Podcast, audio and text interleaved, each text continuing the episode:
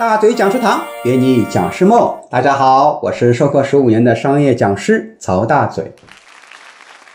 接下来我们讲第三种课程定位方式，叫课程的题目定位。课题定位呢，就相对比较简单了，只讲一门课的老师，比如只讲大客户营销，只讲六 S 管理，只讲非人啊，就是非人力资源部门的人学习的人力资源管理啊，叫非人。那么客户只要接到指定课题的需求啊，他首先想到的肯定是只讲这一门课的老师。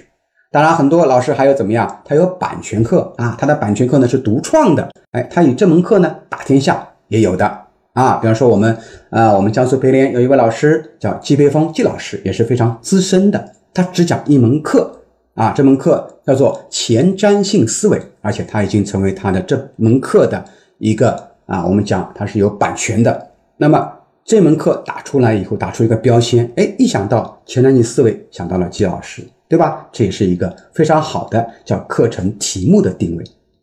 课题定位呢，还能达到一个以点带面的好处。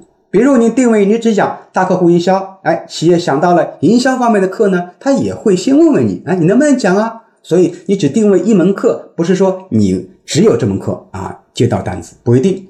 但是课程定位呢也有缺点，有些培训机构啊只知道你讲这一门课，遇到其他相关需求的时候啊，他不一定会来主动联系你。而且呢，一旦你只专注于一门课的讲授，课程需求就会变小。唯一的方法就是两个：一个提高课酬，第二你要面向全国推广。